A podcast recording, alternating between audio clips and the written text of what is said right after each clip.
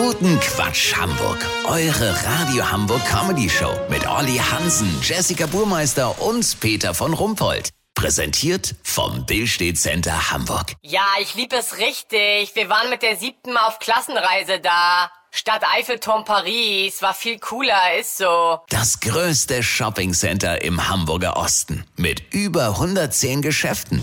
Guten Quatsch. Gestern auf der Antikriegsdemo von Fridays for Future sah man sie und auch morgen auf der großen Friedensdemo werden sicher viele blau-gelbe Fahnen geschwenkt werden. Sie stehen für die Solidarität mit der Ukraine. Doch nun ist quasi im Umkehrschluss die blau-weiß-rote Landesflagge von Schleswig-Holstein in Ungnade gefallen. Es wurde bemängelt, sie ähnele doch sehr stark der russischen Nationalflagge.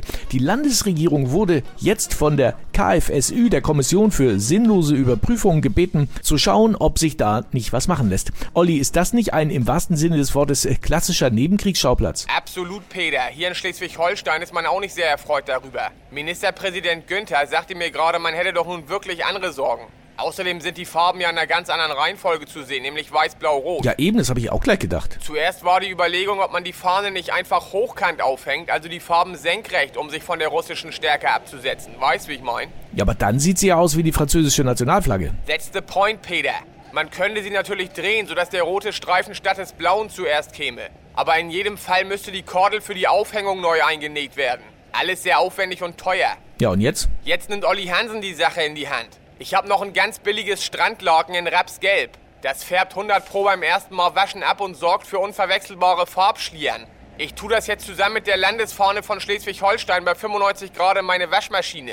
Wenn das Ergebnis für alle immer noch nicht zufriedenstellend ist, näht Mutters da noch eine kleine Stoffmöwe oben in die Ecke. Sollte sich Daniel Günther dafür bei mir mit einem Matjesbrötchen bedanken, melde ich mich noch morgen. Habt ihr das exklusiv, okay? Wenn wir dich nicht hätten, Olli. Vielen Dank. Kurznachrichten mit Jessica Burmeister. Nostalgiewelle. Viele Bundesbürger blättern gerade gedankenversunken in ihrem Impfpass und denken an die gute alte Zeit.